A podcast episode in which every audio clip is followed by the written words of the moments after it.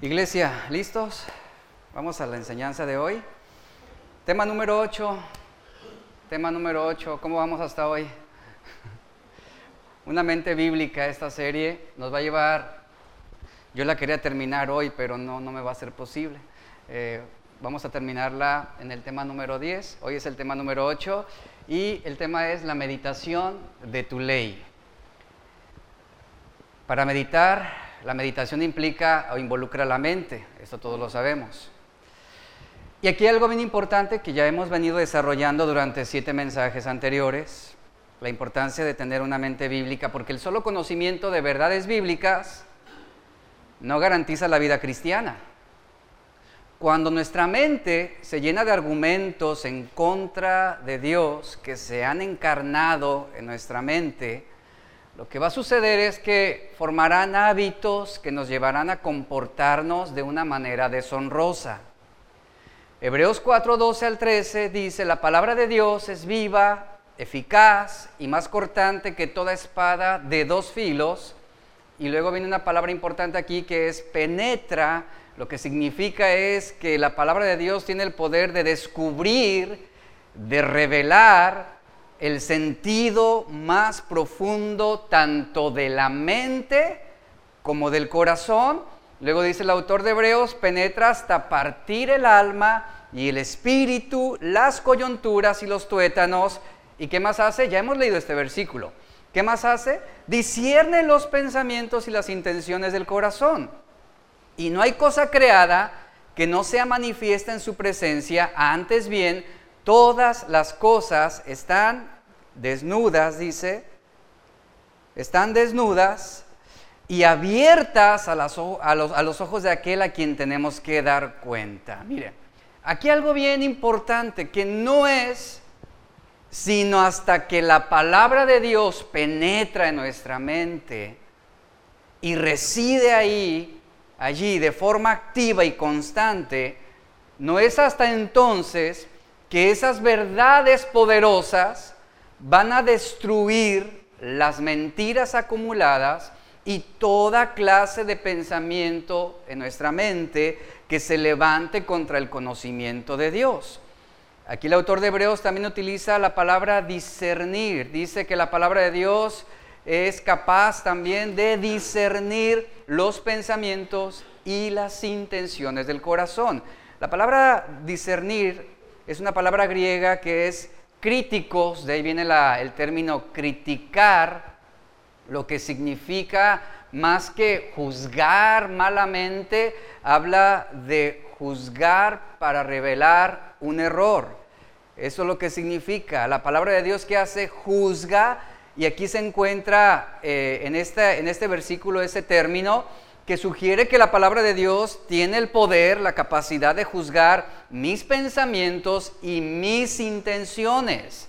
Por lo tanto, la palabra de Dios, ¿qué hace? Va a penetrar, va a revelar hasta lo más escondido, lo más recondito de mi ser, y tiene la capacidad de juzgar mis pensamientos antes que se conviertan en palabras y tiene la capacidad de juzgar mis intenciones antes que lleguen a convertirse en acciones.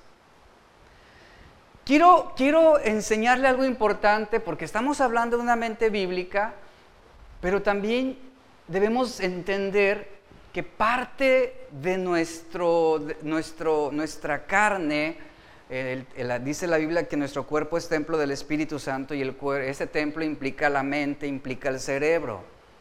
Yo quiero enseñarle hoy algo importante de cómo aprende nuestro cerebro. Obviamente que está relacionado con la mente. ¿Cómo aprende? ¿Cómo es, ya lo hemos hablado, cómo es que la manera en como yo pienso es la manera en cómo yo vivo? ¿Cómo aplica esto? Hay que entender nuestro cerebro. Hay que entender cómo funciona nuestra mente, porque si no lo entendemos, vamos a terminar frustrados. Mire, una transformación, ya lo he dicho, una transformación en nuestra forma de pensar va a producir un cambio contundente en nuestra manera de vivir. Nuestra mente nunca descansa, ¿sabía eso? Nuestra mente recibe información de manera ininterrumpida para crear las conexiones necesarias a las que recurrimos, como por ejemplo cuando queremos recordar algo, cuando memorizamos, cuando aprendemos o aún cuando enseñamos. La mente recurre a lo, aprendido para enseñar. Las neuronas, porque aquí tenemos que ver un poquito de neurociencia, las neuronas son las células del cerebro y el sistema nervioso. El aprendizaje se produce a través de la comunicación entre neuronas en estructuras que se llaman o, se conocen como sinapsis. Esas conexiones entre neuronas se fortalecen y se crecen a través de la información que reciben. Si esas neuronas reciben información buena, crecerán neuronas saludables, inclinadas hacia pensamientos buenos. Si esas células reciben información mala, obviamente van a inducir una serie de pensamientos malos. En otras palabras, esa conexión que hay entre las neuronas se va fortaleciendo a través de la información que van recibiendo y son la base de la memoria. Por eso nos es fácil, por ejemplo, recordar o memorizar algún evento, algún incidente. Porque nuestras neuronas lo que han hecho es guardar esa información. Y esa es la base de la memoria y esa es la base para adquirir nuevas estructuras de pensamiento.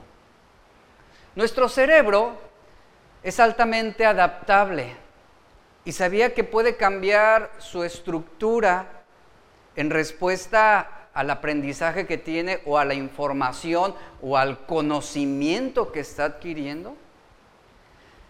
En la neurociencia eso se le conoce como neuroplasticidad. La plasticidad permite al cerebro reorganizarse y crear nuevas funciones en base a la información que está recibiendo. El cerebro lo que hace es gestionar esa inmensa cantidad de información que recibe todos los días. Todos esos datos que día a día estamos recibiendo, escuchando o a través también de lo que observamos. Y como sabemos, el cerebro es el órgano principal del sistema nervioso y por lo tanto está implicado en todas las funciones y en todas las tareas que realizamos diariamente. Y esto es lo que nos hace adquirir una serie de comportamientos diarios. En este momento, por ejemplo, mientras usted está escuchando lo que le estoy diciendo, varias partes de su cerebro están interactuando entre sí para poder escuchar, pero también para poder procesar, almacenar o en el caso de que no le importe lo que le estoy diciendo, pues su cerebro está trabajando en desechar esa información. No, no, no me importa. ¿De qué me va a servir? ¿De qué me va a ayudar? Romanos 12.2, que es otro texto que hemos leído mucho, dice, no vivan, en otra versión lo estoy leyendo, una versión, una versión actualizada, no vivan, ya, no vivan ya según los criterios del tiempo presente. Al contrario, al contrario dice, cambien su manera de pensar y lo que hemos venido hablando. ¿Y cómo va a cambiar mi manera de pensar? Si yo estoy llenando mi cerebro de información mala. Si yo estoy llenando mi mente de información inmoral, ¿cómo va a cambiar mi manera de pensar? Pues precisamente a través de esa información con la cual yo estoy dotando mi cerebro lo que, lo que le estoy metiendo, lo que estoy leyendo, por ejemplo, lo que yo estoy escuchando. Algunos dicen, ¿cómo puedo adorar mejor a Dios? Pues escucha alabanzas. Escucha música que te induzca a adorar a Dios. Porque de esa forma tú estás llenando tu mente. Entonces cambia nuestra manera de pensar, dice Pablo. Debe cambiar nuestra manera de pensar para que así, dice, cambie nuestra manera de vivir y que así lleguen a conocer la voluntad de Dios, es decir, lo que es bueno, lo que es grato, lo que es perfecto, dice Pablo.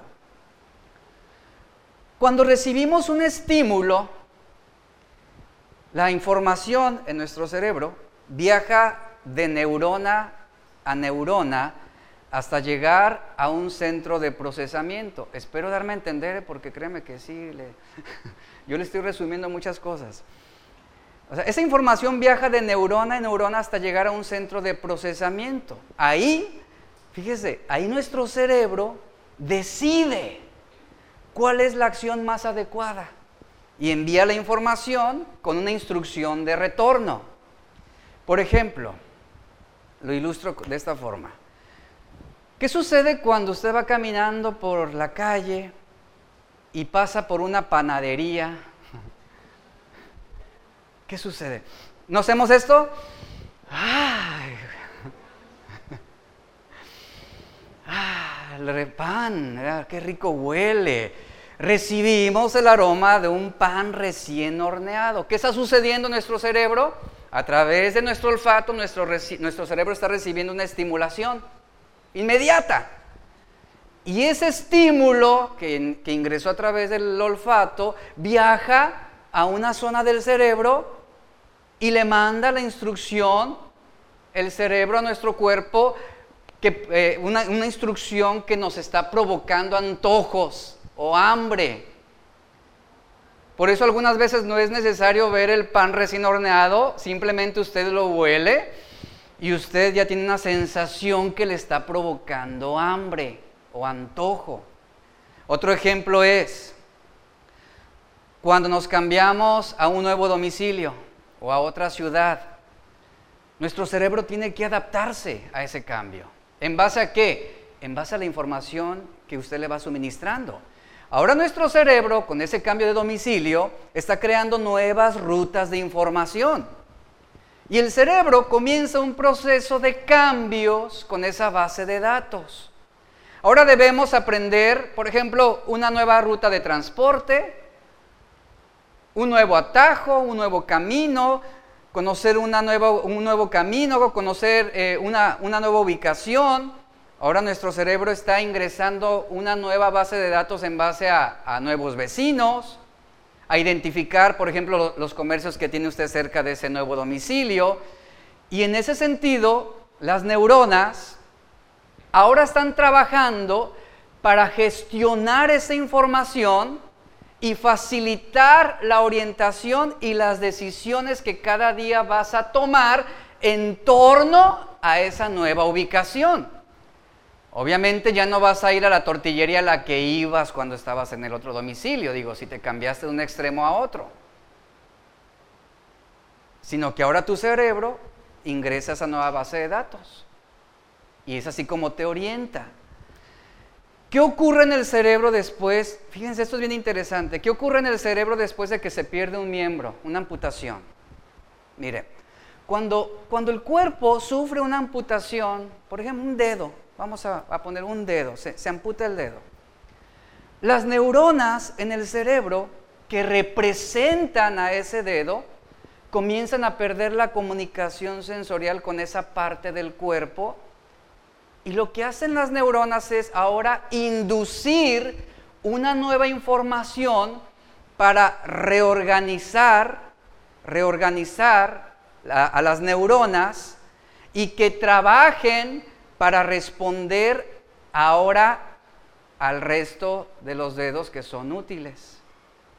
Aquí ya hay incomunicación, pero el cerebro inmediatamente manda el mensaje, manda la señal a las otras neuronas. Ahora, aquí ya no hay operación, habilitemos estos cuatro dedos para que sea eficiente. Eso es lo que hace el cerebro, está reorganizando las neuronas. Esto sucede también cuando alguien, ahora, un ejemplo es este. Eso sucede también cuando alguien pierde los dos brazos. ¿Usted conoce a alguien que ha perdido los dos brazos? Yo sí conocí a una persona y es muy famosa. Ha salido en televisión y programas. Me tocó conocerla de manera personal. ¿Sabe cómo escribe ella? Con los pies. ¿Sabe cómo? cómo? Y yo, lo vi, o sea, yo vi cómo ella en, un mostrador levantó su pie y, y escribió porque tenía que firmarme un cheque. Y lo hizo sin problema alguno. Y ella come, yo vi cómo se maquillaba con sus pies su cara. Todo lo hacía con sus pies. ¿Qué quiero decir o qué quiero instruirle con esto? Vea cómo el cerebro reorganiza las neuronas en esta persona, por ejemplo, para que ahora sus pies, obviamente en sus manos ya no hay movilidad, ya no, no hay brazos, el cerebro está reorganizando las neuronas para que ahora sus pies asuman nuevas habilidades, más flexibilidad, más movilidad, y lo que hace el cerebro es crear nuevas redes neuronales.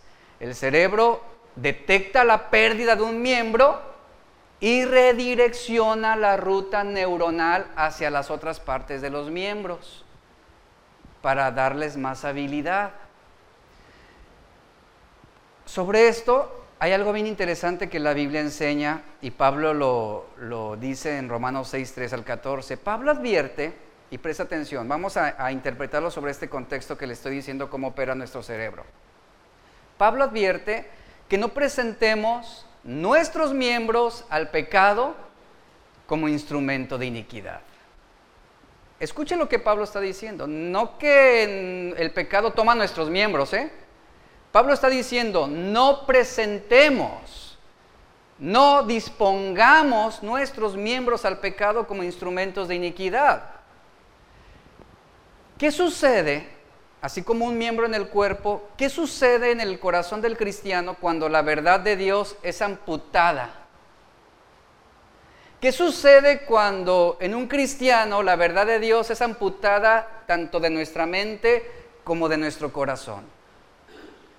Ahora el pecado comienza a enseñorearse de nosotros y ahora nuestros miembros más activos, que son manos, los ojos, los oídos, ahora son redireccionados a la ruta que traza una mente engañada que cambió la verdad de Dios por la mentira. Y como dice Pablo en Romanos 1, 24 al 25, ¿Qué suscitó con esto? El resultado es, dice Pablo, usaron sus cuerpos, dispusieron sus cuerpos para hacer cosas viles y degradantes, se entregaron a pasiones vergonzosas, las mujeres se rebelaron contra la forma natural de la mujer y los hombres ardieron en pasiones unos con otros. Ahí está. Esto sucede así, claramente. Vea cómo aquí viene Pablo y dice, no presenten sus miembros al pecado. ¿Y sabe cuándo sucede eso? Cuando se amputa la verdad de Dios.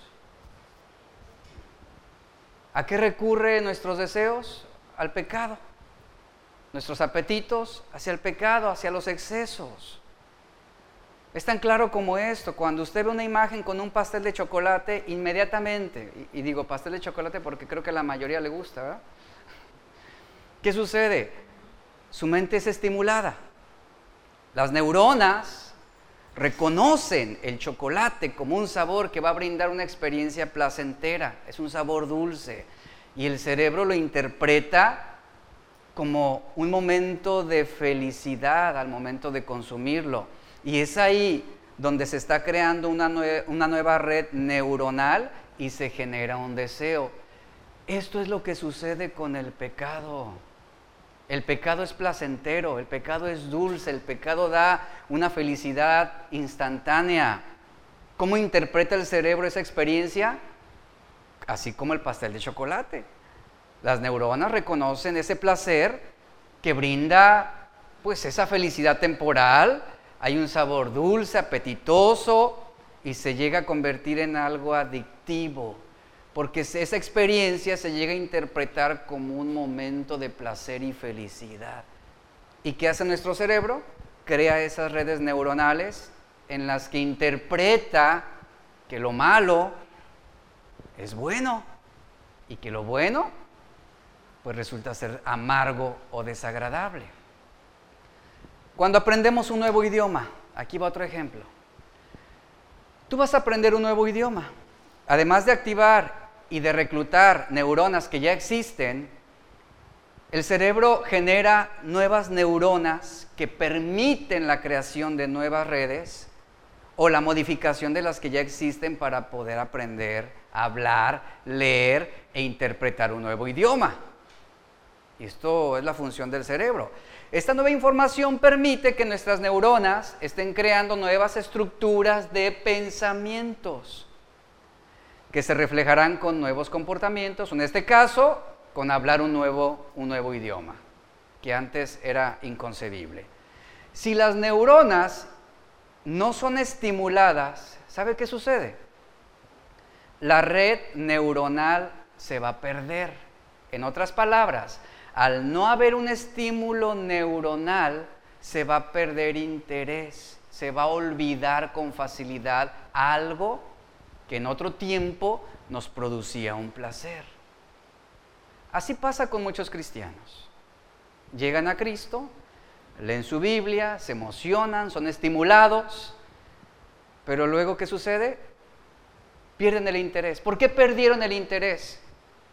Porque dejaron de suministrar información a la mente y al cerebro. Y lo que antes te apasionaba, hoy ya no, se te hace tedioso, se te hace aburrido, porque tu cuerpo encontró otra serie de placeres, hablando ya de hábitos pecaminosos. Si comenzáramos a memorizar un salmo de la Biblia, se va a formar, fíjese lo que sucede, se va a formar una red en el cerebro. Si usted comienza con el Salmo 119. y ahí tiene mucho para alimentar las neuronas. Usted comienza con el Salmo 19 a memorizarlo, ahí está el Salmo de la Biblia, y en el momento que usted empiece la, la acción de repetición, se forma una red en el cerebro una red neuronal, porque el cerebro está reconociendo un cambio de aprendizaje, está exigiendo más. Y mientras tú más leas el Salmo, más se está reforzando esa red de memorización. Pero si dejamos de leer, que es lo que sucede muchas veces, es lo que pasa con muchos, voy a leer la Biblia en un año y a la semana lo abandonaron, dejaron de leerla. ¿Por qué dejaron de leerla? Porque perdieron interés. ¿Por qué perdieron interés? Porque su mente dejó de ser estimulada hacia la verdad de Dios. Esa es la respuesta. Es decir, el olvido está relacionado con la eliminación de esos canales neuronales o esas redes neuronales. Y mientras menos utilices una red neuronal, es mayor la probabilidad de que se pierda, de que te olvides. Por eso sucede que cuando memorizamos algo, pasa el tiempo y después ya no me acuerdo. Se me olvidó. Yo me sabía el Salmo 23, se me olvidó por completo. ¿Por qué? Porque esa red neuronal dejó de utilizarse y se fue al olvido. Eso es lo que llega a suceder, es la manera en cómo interpretamos nuestro cerebro. Esto lo podemos entender claramente con Deuteronomio 6, versos 6 al 9.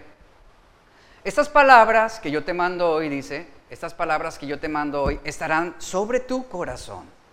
Y luego vea lo que dice el verso 7. ¿Cuál es la acción que debemos que hacer? Se la repetirás a tus hijos. Ahí está la acción de repetición. ¿Cuál es la intención de esto? Reforzar esa red neuronal de memorización. Es lo que está indicando. Debes repetírsela a tus hijos y debes hablar, ¿de qué manera? Constantemente de ellas. ¿Cuándo? En todo tiempo, estando en tu casa, andando por el camino, al acostarte, cuando te levantes. Y luego dice, las atarás como una señal en tu mano, estarán como frontales entre tus ojos. Es decir, la palabra de Dios expuesta todo el tiempo, es lo que dice aquí, expuesta todo el tiempo. ¿Por qué? Porque nuestra mente necesita ser suministrada todo el tiempo con la verdad de Dios. Porque de lo contrario, si solamente venimos los domingos y le suministramos una hora de enseñanza, predicación a nuestra mente, con facilidad tú lo vas a olvidar y no te va a importar. Y no vas a aplicar esta enseñanza. Y el verso 9 dice, y las escribirás en los postes de tu casa y en las puertas. ¿Con qué fin? con el fin de tenerlas siempre presentes, para leerlas, para citarlas. para que nos oriente esa verdad. Tú no puedes decir, ya lo aprendí, hasta aquí llegué. No, la palabra, nuestra mente requiere, requiere de, ese, de esa información constante de la verdad de Dios. El texto aquí nos habla de la repetición de la palabra de Dios. Son palabras de Moisés al pueblo. Cada vez que lo hacemos, cada vez que repetimos, cada vez que hablamos, cada vez que escuchamos la palabra de Dios, la mente está reflexionando y la mente está haciendo autoevaluaciones morales en base a qué? A esa información que estás recibiendo. Al mantener estimulada nuestra mente con la verdad de Dios diariamente, como lo indica Deuteronomio, le estamos brindando información a nuestra conciencia para que se convierta en nuestra brújula moral. ¿Por qué muchas personas tienen la conciencia insensibilizada? De eso voy a hablar la próxima semana de la conciencia. ¿Por qué hay una conciencia insensibilizada? Porque no hubo suministro de la verdad de Dios. Y obviamente la mente no tiene hacia dónde orientar una conducta o una, o una actitud. Y, y es así como debemos día a día dotar a nuestra mente con la palabra de Dios. ¿Para qué? Para que nuestra conciencia esté suministrada de esa información y que se convierta en esa brújula moral. Ahora la conciencia, teniendo presente la palabra de Dios, nos orienta para que hagamos lo que Dios quiere que hagamos, para que hagamos lo que creemos que es correcto, pero también para que nos impida hacer lo que es incorrecto. ¿Qué es lo correcto? Lo que agrada a Dios. ¿Qué es lo incorrecto? Lo que desagrada a Dios. En otras palabras, estamos dotando a nuestra mente con la facultad de juzgar nuestras acciones y nuestros pensamientos. ¿Qué es lo que hace la palabra de Dios? Discierne los pensamientos, la mente del hombre, pero también las intenciones del corazón. Y ahí está esa conciencia trabajando en base a esa información que se le ha suministrado para juzgar nuestras acciones, nuestros pensamientos, nuestras intenciones, a la luz de qué? A la luz del conocimiento de la palabra de Dios. Es así, con esta información que le acabo de demostrar, es así como nosotros podemos entender mejor el problema que tenemos con nuestra mente. Las adicciones, por ejemplo. Las adicciones en el ser humano, y no tiene nada, que ver eh, solamente con estupefacientes, tiene que ver también con la tecnología. Hay adicciones hacia la tecnología. Las adicciones son el resultado de mentes estimuladas hacia los deseos indebidos. Algo en exceso llega a ser indebido. El problema, por ejemplo, del adulterio es una mente estimulada hacia dónde? Hacia la infidelidad. La adicción al Internet, que es algo en lo cual es un problema social en la actualidad, la adicción al Internet, no es el fruto de la casualidad. Detrás de esa debilidad nuestra, y era algo que estaba investigando, hay mil personas ocupadas en quebrar el autocontrol que tenemos y estimular nuestra mente hacia imágenes, sonidos, mensajes e, e, e interacciones, e interacciones virtuales. hay mucha gente detrás de, trabajando en esto. Ahora, la configuración predeterminada, hablando sobre redes sociales, la configuración predeterminada de las redes sociales, por eso son adictivas, por esa, esa configuración que se ha predeterminado. ¿Por qué es adictiva? Porque las redes sociales consisten en un flujo infinito de entretenimiento. De tal manera que la vida digital nos mantiene enganchados y dependientes de una pantalla, por ejemplo, de celular. Y, y, mire, no estoy exagerando. Uno podría pasarse todo un día en Instagram y no resentirlo y no quejarse. Uno podría pasarse todo un día en Facebook, en YouTube, en TikTok. ¿Y qué cree que la mente va a hacer? Demandarle más, más más. Eso, eso genera adicción. ¿Por qué? ¿Por qué sucede esto?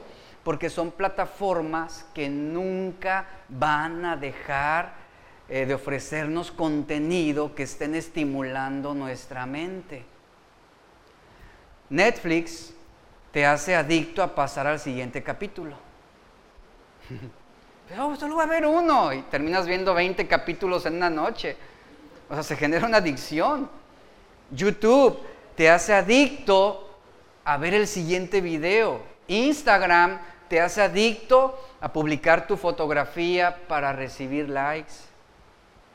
Tinder, lo que hace, esta, red social es muy, muy interesante en ese sentido, lo que hace Tinder es estimula mecanismos biológicos que llevan a, a la persona a buscar a alguien con quien mantener una relación física.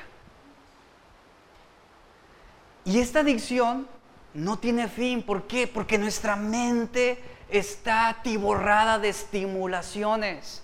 Y nuestra mente, al ser estimulada, la mente no va a querer detenerse de recibir esa clase de adicción sensorial. Por eso cuando te citan hay un versículo de la Biblia, ese versículo de la Biblia entre toda esta información se va a ahogar.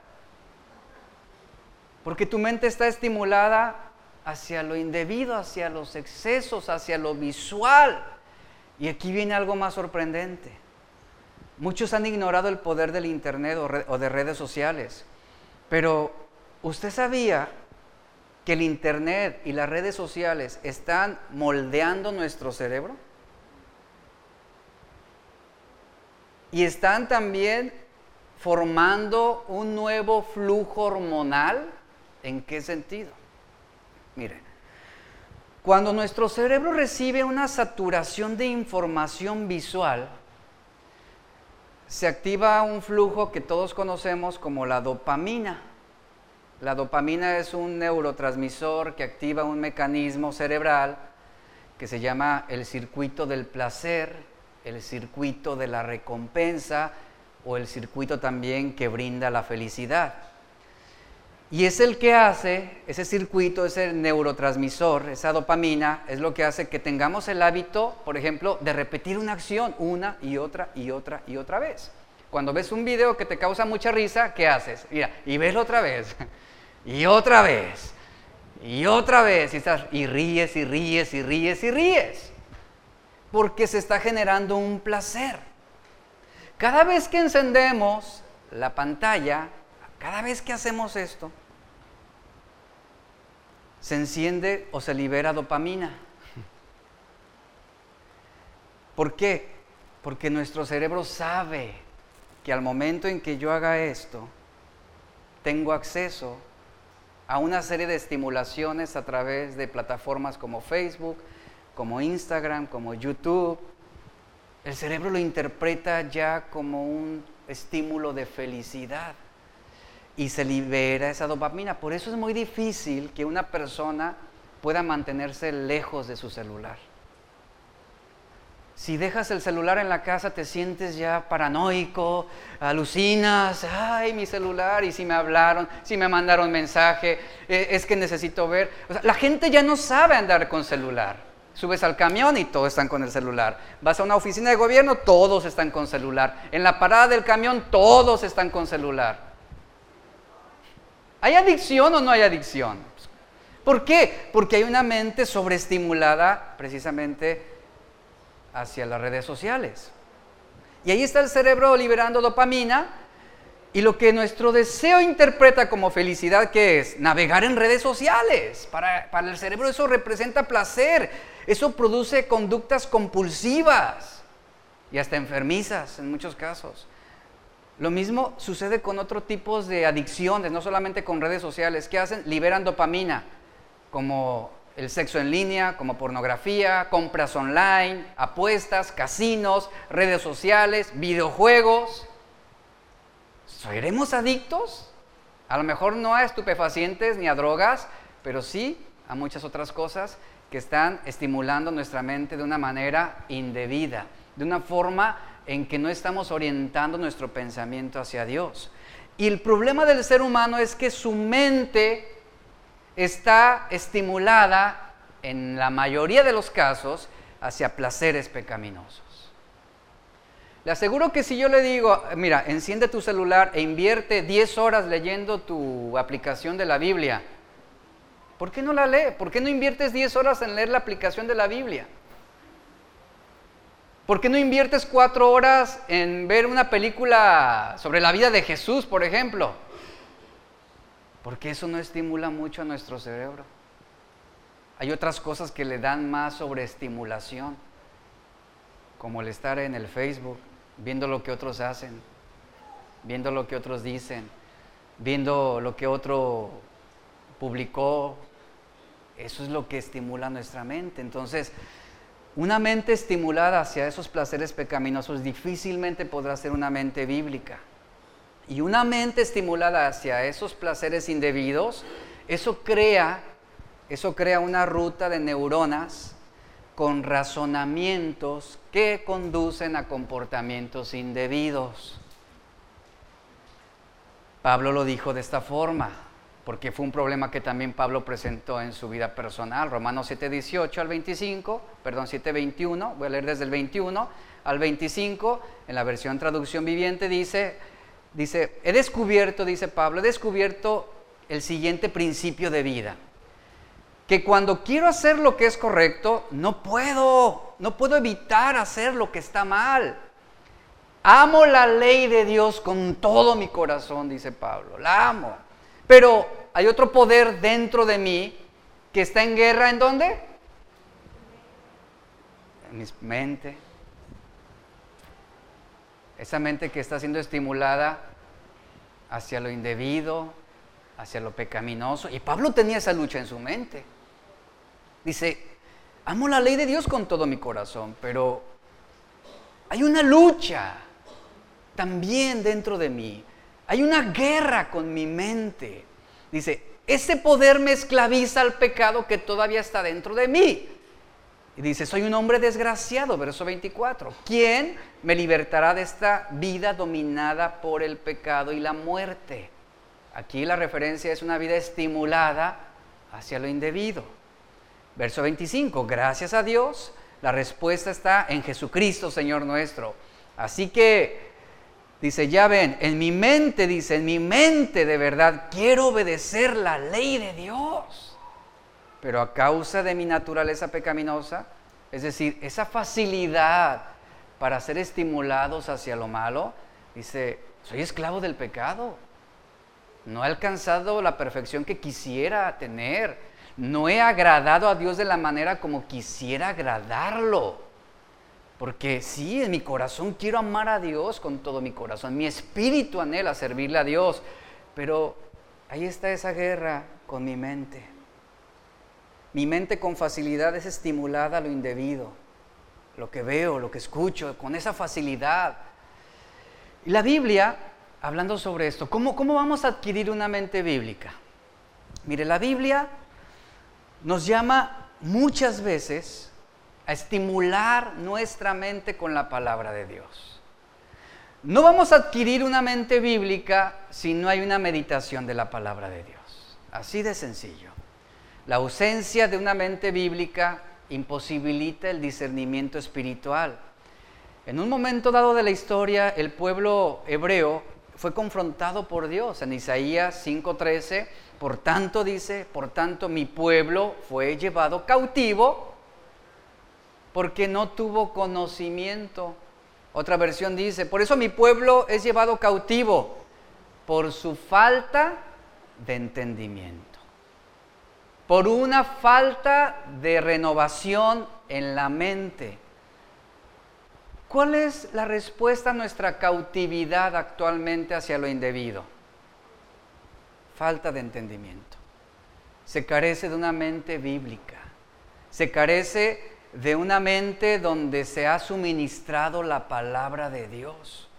La palabra entendimiento que leemos en Isaías 5:13 indica los procesos de pensamiento, tanto intelectuales, morales o espirituales. El pueblo de Dios se fue al exilio, dice el profeta Isaías, debido a sus múltiples acciones pecaminosas. Pero lo que está diciendo aquí es que ese mal moral o esa acción pecaminosa se atribuye, o ese comportamiento indecente, se atribuye a la falta de una mente bíblica en ellos. ¿Por qué? Porque sus comportamientos indebidos fueron el resultado de una mente moldeada, estimulada por el pecado. Una mente estimulada hacia malas pasiones.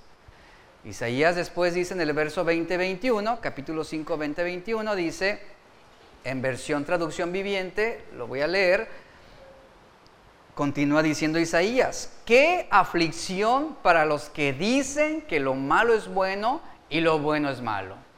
¿De dónde surgió ese razonamiento? Aquí, en, nuestro, en nuestra estructura de pensamiento. ¿Por qué en nuestra sociedad actual la gente ve lo bueno como malo y lo malo como algo bueno? Por esa estructura de pensamiento, por esa estimulación de nuestra mente hacia lo malo. ¿Por qué? Porque el cerebro interpreta lo pecaminoso como placentero. Entonces, ¿cuál es la señal que da el cerebro, la mente a nuestro cuerpo? El adulterio es bueno porque te da placer constante con diferentes mujeres. Es bueno estructuras de pensamiento que se van arraigando. Isaías dice, habrá aflicción para los que dicen que lo malo es bueno y lo bueno es malo, que la oscuridad es luz y que la luz es oscuridad, que lo amargo es dulce y lo dulce es amargo. Qué aflicción para los que se creen sabios en su propia opinión y se consideran muy inteligentes. Si usted nota en estos versículos, implícitamente que está involucrada la mente, esas rutas neurológicas, esas ideas que se han encarnado en nuestro sistema de pensamiento. Esto que está diciendo Isaías, ¿quién es alguien que a lo malo le llama bueno y a lo bueno le llama malo, que a la oscuridad le llama luz y a la luz oscuridad, o que interpreta lo amargo como dulce y lo dulce como amargo, ¿quiénes son? ¿Saben? Aquellos, aquellos que en su mente tienen una ausencia de Dios. Hay una confusión. Dios creó al hombre capacitado para cumplir un propósito desde el principio. Sin embargo, en el Edén, la serpiente astuta, que estimuló primero? La mente de Eva. Así fue como entró el pecado. La serpiente astuta no le dio el fruto a Eva, estimuló sus pensamientos, estimuló su mente. Y la serpiente astuta estimula la mente de Eva hacia lo prohibido, hacia lo indebido, haciéndole ver que lo malo en realidad es bueno, que lo amargo en realidad es lo dulce, que lo oscuro en realidad es la luz. Y ahí está la serpiente estimulando la mente de base a lo malo, sembrando ese pensamiento en su mente de que podrían llegar a ser como Dios. Y fíjese, en el momento en que Eva escucha ese argumento, ustedes podrán ser como Dios, y les voy a decir algo más, y no morirán como Dios dijo. Serán como Dios y no morirán. La mente de Eva, y esa es la respuesta, la mente de Eva comenzó a ser estimulada con esa idea, con esa posibilidad. Y al ser estimulada la mente, ¿qué sucedió acá en su cerebro? En el cerebro de Eva se creó una ruta de neuronas que fueron afirmando ese pensamiento, que fueron arraigando esa idea. ¿Cuál? ¿Seremos como Dios? No moriremos. Y así como el hombre que pasa por la panadería y huele el pan y su cerebro es estimulado al deseo de comer, así sucedió con Eva. Escuchó estas palabras de la serpiente, las meditó, imaginó lo que sería ser como Dios y se estimuló en ese momento el deseo de comer el fruto prohibido sin considerar las consecuencias de su rebelión. El hombre desobedeció pero en el proceso también su mente se vio dañada. Y la palabra de Dios usa diferentes adjetivos para referirse a la mente dañada a causa del pecado. En 2 Corintios 3:14 se le llama una mente endurecida, En 2 de Corintios 4:4 se le llama un entendimiento cegado. En Efesios 4:17 se le llama una mente envanecida. En Efesios 4:18 habla de un entendimiento entenebrecido. Colosenses 2:18 se le señala como una mente carnal. Y en 1 de Timoteo 6:5 hace referencia a una mente depravada. El apóstol Pablo nos enseña en 1 Corintios 2:14 que el hombre natural no acepta las cosas del Espíritu de Dios porque para él son necedad.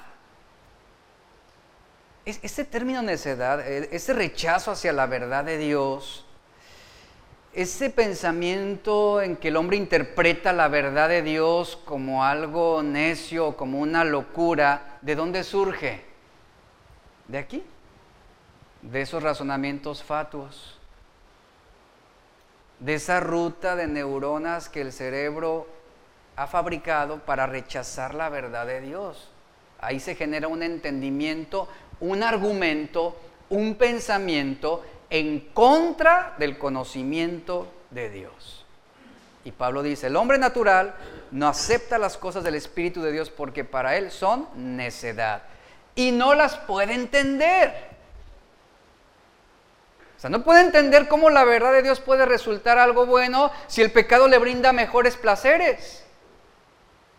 No puede entender cómo la ley de Dios puede ser buena si le pone límites si demanda obediencia, si exige santidad, no las puede entender porque se disciernen espiritualmente. Y terriblemente la mente sin Dios produce una orientación del pensamiento y de la vida del hombre totalmente egocéntrica. Eva perdió su orientación vertical, es decir, hacia Dios, la cual tenía de manera natural, después del pecado, viene la caída, y su orientación cambió. Ya no era vertical, sino ahora su orientación era horizontal hacia ella misma, hacia ella misma. Yo, yo, yo, yo. Yo determino mi verdad.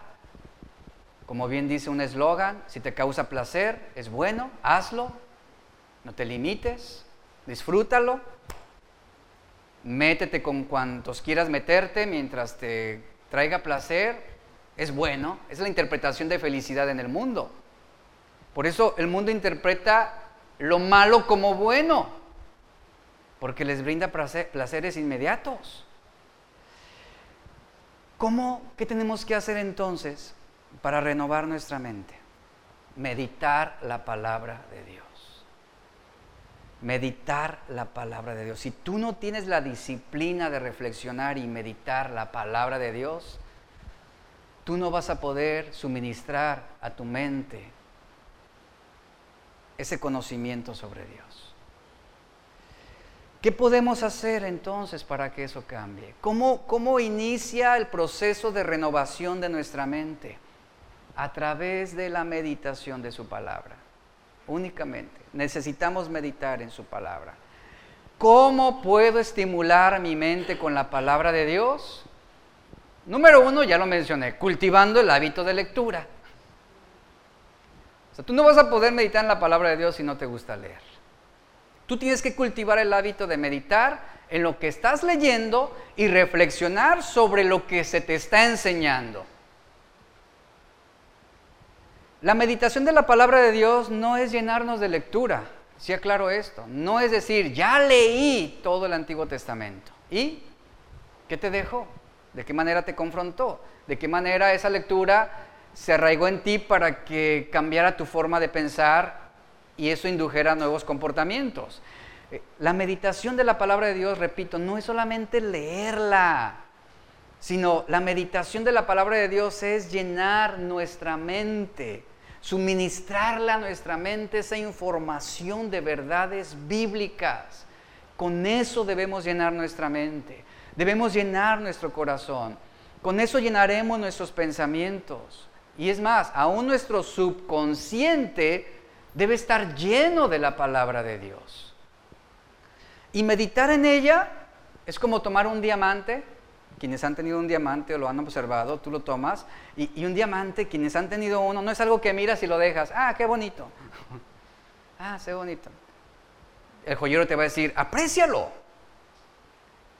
Aprécialo, obsérvalo. Y yo recuerdo, un joyero me prestó su, un aparato especial para verlo, porque yo lo veía, ah, pues sí se ve bonito, brilla bonito. Algo más barato. me dice, no, no, quiero que tú lo aprecies. Y me prestó un aparato, sí, un tipo lente. Y cuando comienzas a mirar ese diamante con el lente, es un infinito de colores, una cosa maravillosa, una cosa increíble, indescriptible. Y así son muchos. Agarran la Biblia, la leen y la dejan. Así como ese diamante. Lo miras y lo dejas. No, un diamante tú lo miras, tú lo observas, lo contemplas, lo, lo levantas, lo giras, lo pones a trasluz para que reluzca todo su esplendor, sus colores, sus reflejos, la perfección que éste tiene. Y tienes que mirarlo desde diferentes ángulos para apreciar más ese mundo infinito que hay dentro de él. Así es la palabra de Dios. Tú debes de meditar en ella en diferentes situaciones, en diferentes trasfondos, y tú solo así podrás observar sus verdades luminosas. Así debe ser la meditación de la palabra de Dios. La lees, la miras, la contemplas, la admiras, te enamoras de ella desde diferentes ángulos. Tomas un versículo, meditas en ese versículo, reflexionas en ese versículo y continúas en esa reflexión hasta que el Espíritu Santo arroje luz sobre ese versículo para que tú puedas descubrir su belleza. Eso es lo que nos correspondería hacer. ¿Para qué? ¿Con qué fin? Para que nuestra mente sea estimulada hacia la verdad de Dios, para que nuestra mente pueda encontrar placer, felicidad en leerla, en apreciarla. Aquí no le ha pasado esto. La lees y de repente te viene una revelación de Dios y se arrojó luz, destello, colores, brillo, y lo que antes no entendías, ahora en ese momento te viene esa revelación maravillosa.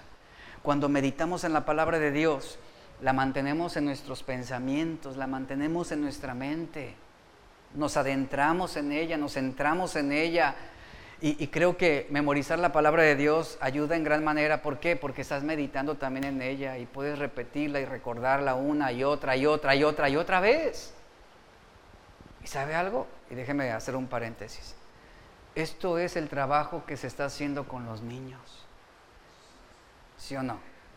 A nuestros niños semana con semana se les están enseñando hábitos y se les enseña a memorizar versículos para que lleguen aquí con el maestro, lo reciten y ¿sabe qué sucede? Lamentablemente, lamentablemente muchos padres no enseña.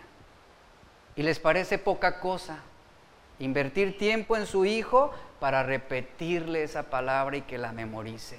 Como iglesia, ¿qué estamos haciendo? Estamos renovando el entendimiento de nuestros niños también a través de la memorización de la palabra. Por eso, padres, requiere el esfuerzo también de ustedes, la disciplina. Créame que no es nada más por estarlos molestando fastidiándolos. Eh, todo esto tiene un propósito que va más allá de lo que nuestros ojos naturales alcanzan a percibir. Y es maravilloso darte cuenta que el día de hoy tenemos niños, niñas que leen la Biblia a sus padres. Porque esto es lo que se ha sembrado en sus mentes. Entonces, cuando tú medites en la palabra, no solo medites en la palabra de Dios en tu tiempo de bonanza, de prosperidad, de quietud, llévala contigo todo el día.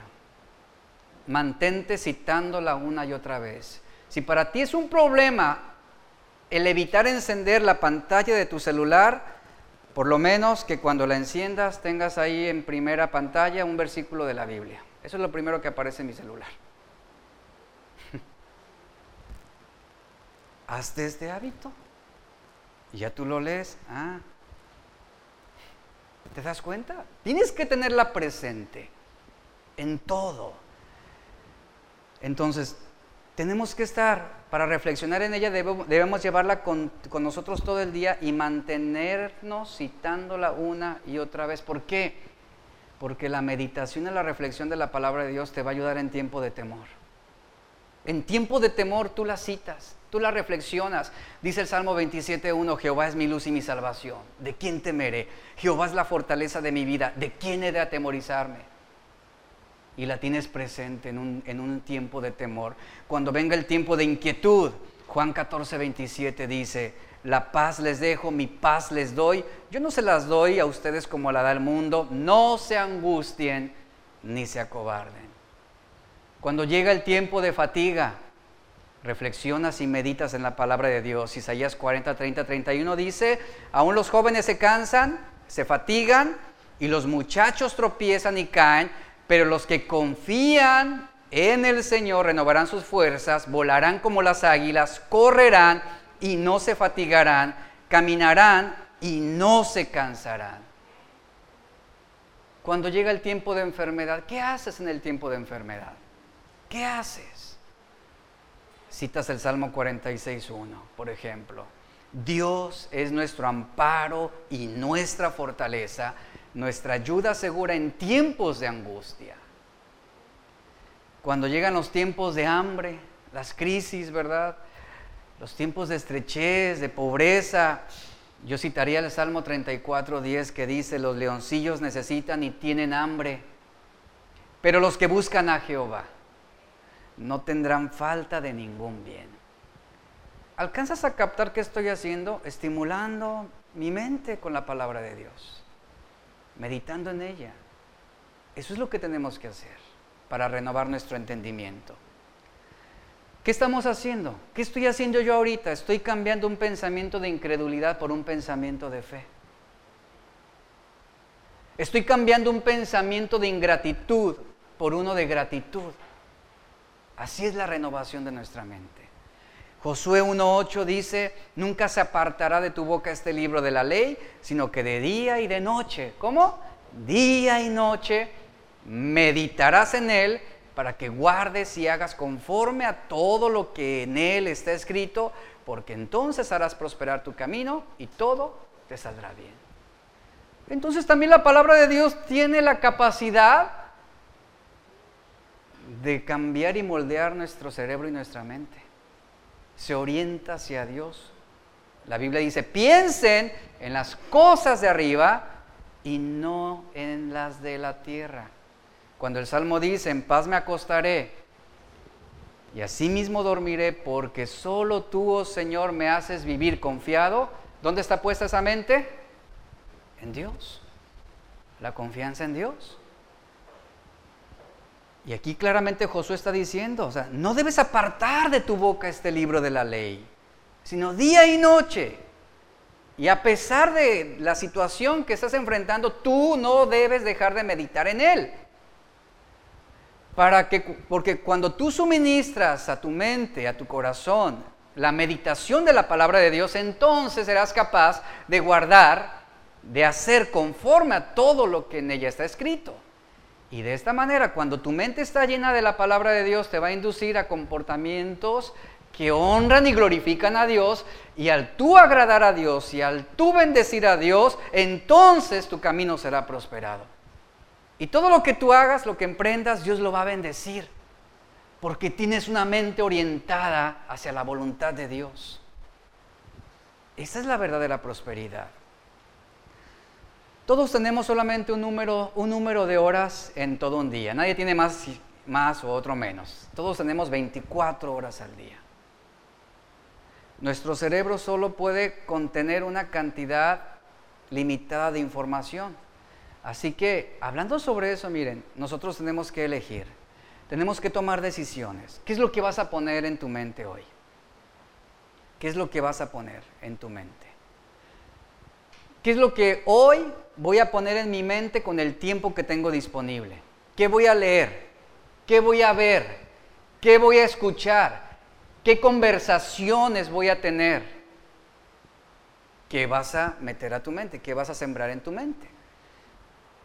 Si quieres tener una mente bíblica, tienes que pasar más tiempo en la palabra de Dios, en diferentes etapas de tu vida. Puede que no tengas mucho tiempo disponible, y eso yo lo puedo entender. Entonces, si eres una persona que no tiene mucho tiempo disponible, entonces con mayor razón tienes que tener más cuidado con lo que estás haciendo con el poco tiempo que tienes.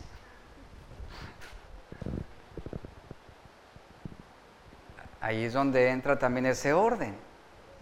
Debemos sumergirnos en la palabra.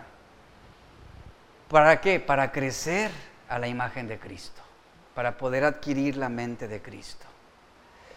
Entonces, una mente bíblica, iglesia, no va a ocurrir de la noche a la mañana. Déjame decirte esto. No ocurre, no es un milagro el que mañana tendrás una mente bíblica. No sucede así. Una mente bíblica ocurre de forma paulatina, en ascenso, en crecimiento. ¿De qué forma vamos a adquirir una mente bíblica? Proporcionándole la información correcta.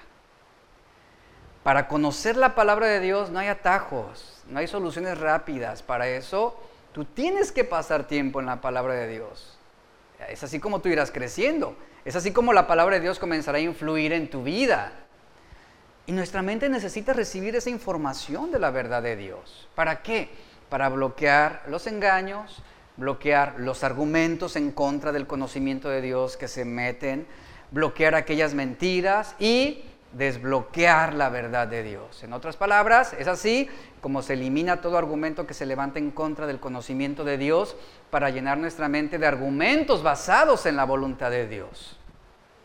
Por lo tanto, una mente bíblica es algo que vas a obtener día a día, precepto por precepto, mandamiento por mandamiento, versículo por versículo, línea sobre línea, verdad sobre verdad, ¿a través de qué? Del tiempo. Esto debe convertirse en un hábito. Cuando tú reflexionas sobre la Biblia, cuando meditas en ella, tú estás añadiendo información a tu mente sobre la voluntad de Dios la estás configurando, por decirlo de esta manera, la estás programando para que responda favorablemente al propósito y la voluntad de Dios. Y esa información crea, y aquí vuelvo a lo que yo le mencioné antes, ese era el propósito de mencionar lo, lo primero, con esa información tú estás creando una nueva actividad neuronal que genera esas nuevas redes que refuerzan los principios bíblicos en nuestras mentes. Y así es como se crean nuevas emociones, se crean nuevos apegos, se crean nuevos intereses y toda esa nueva información adquirida produce cambios contundentes en nuestra manera de pensar y actuar. ¿Qué es meditar entonces? ¿Cómo lo resumimos? Meditar simplemente significa pensar seriamente en algo. Significa comprometer tu mente con algo. Eso es meditar. ¿Cómo meditas? Ocupándonos de la palabra de Dios en este caso. Ahora, ¿cómo podemos meditar? Mira, te lo voy a plantear de esta forma. Si sabes cómo preocuparte, ¿quién sabe cómo preocuparse? Ah, todos somos expertos. Ni nos preguntan. Todos sabemos cómo preocuparnos. Si tú sabes cómo preocuparte, también sabes cómo meditar. Porque la preocupación es simplemente una meditación negativa sobre algo. Eso es una meditación negativa. Cuando te preocupas, ¿qué es lo que tú haces? Fíjate, tomas un pensamiento negativo y lo repites una y otra y otra vez en tu mente durante el resto del día. Y tú puedes pasar toda una semana, todo un mes, hasta un año meditando en esa preocupación porque está presente.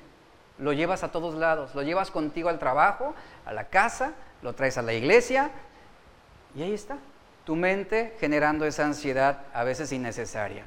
Y cuanto más te preocupes, más grande será tu pensamiento hacia esa preocupación. Esto mismo, fíjate, pero a la inversa, hacemos ahora con la palabra de Dios. Meditar en la palabra de Dios ¿Qué significa?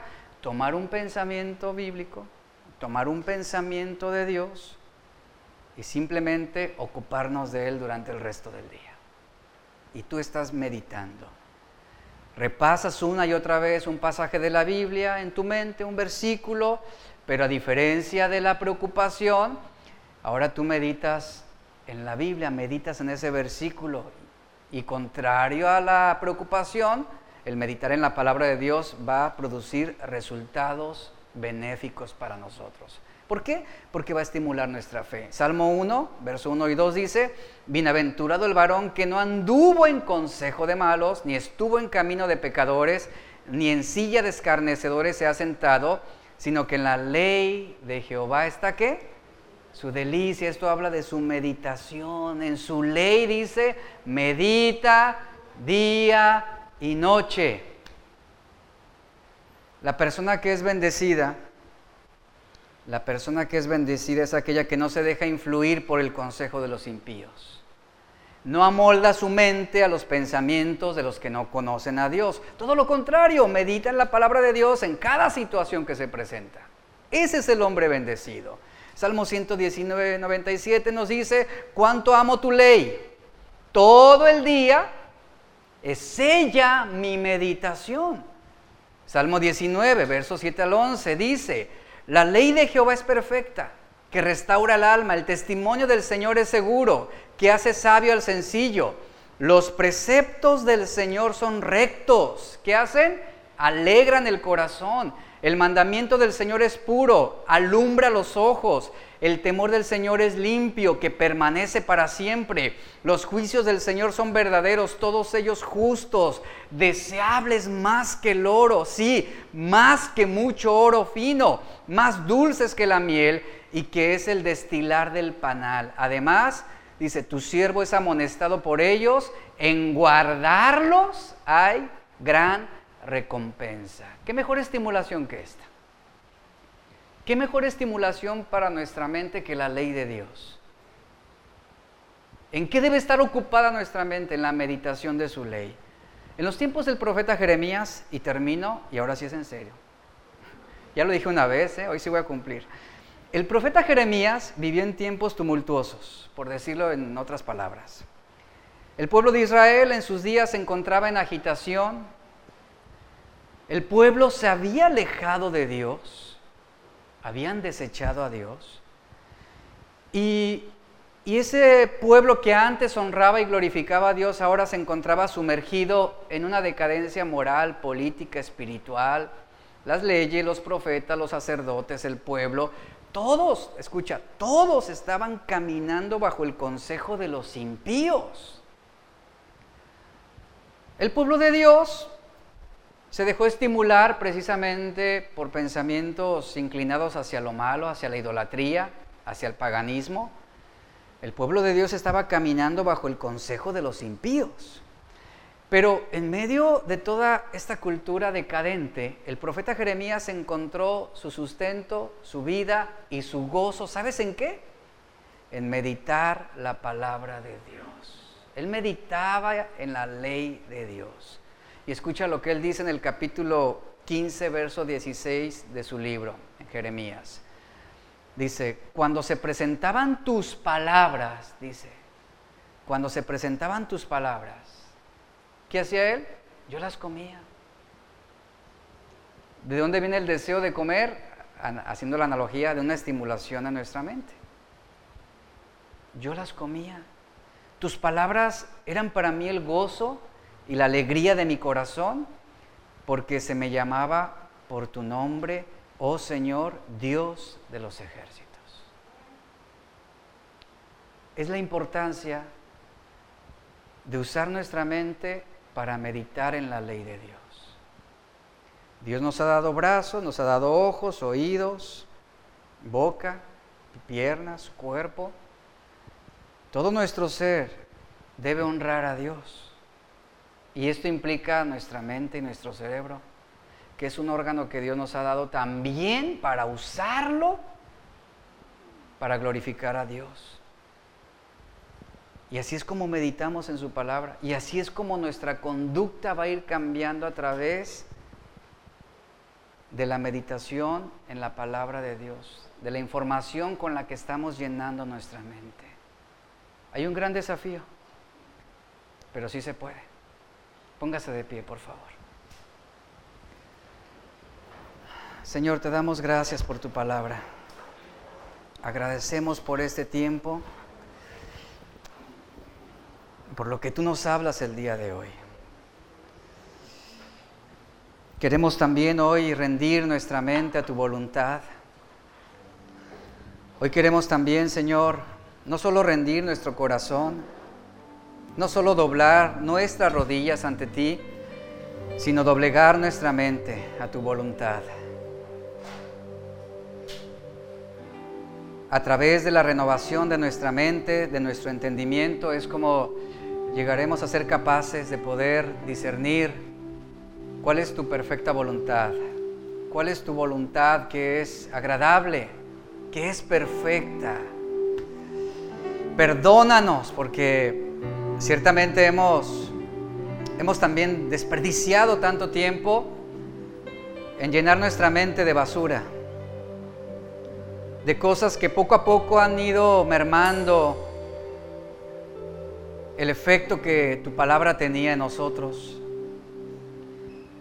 Y por ese motivo ha llegado también esa frialdad espiritual o esa indiferencia o aún ese menosprecio hacia tu palabra y tu voluntad. Hoy queremos comprometernos contigo, Señor, de usar nuestra mente y nuestro corazón en la meditación de tu ley para poder ser transformados. Ya no presentaremos nuestros miembros como instrumentos de iniquidad, sino ahora presentaremos nuestros miembros, incluyendo nuestra mente, nuestro cerebro, para santificarnos a ti, honrarte a ti. Muchas gracias, Señor. Y vamos a terminar este tiempo con este canto. Hagámoslo nuestra oración final de esta reunión.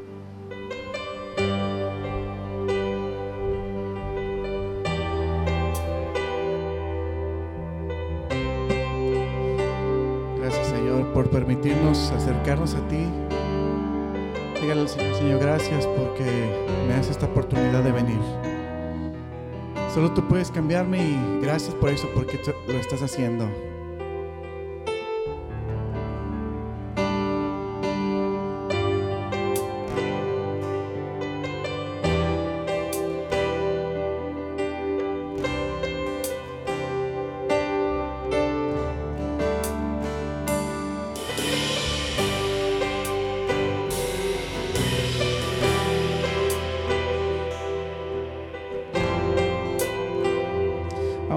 Me acerco a ti, Señor.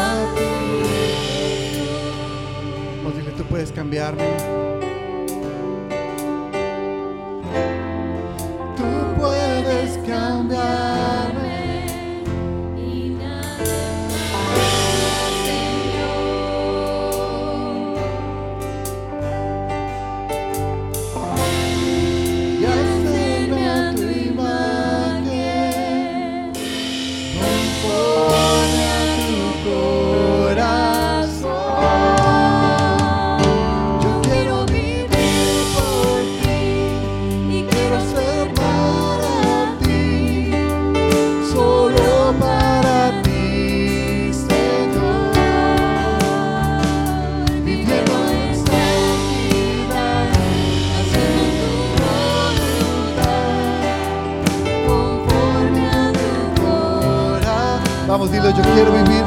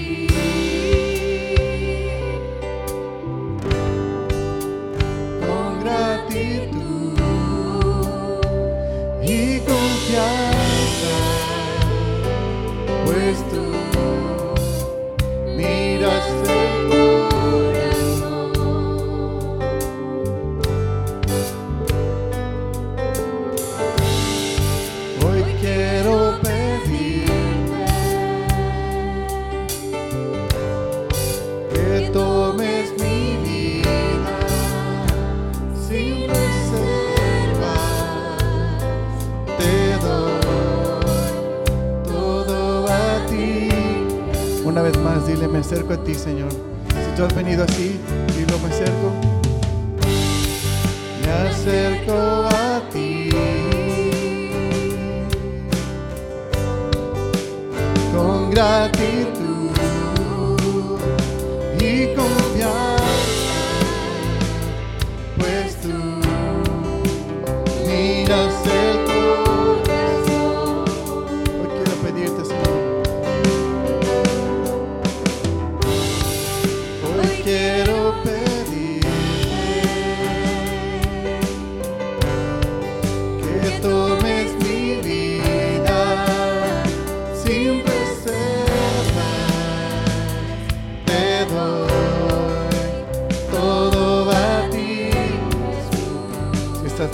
dilo, tú puedes cambiarme, Señor.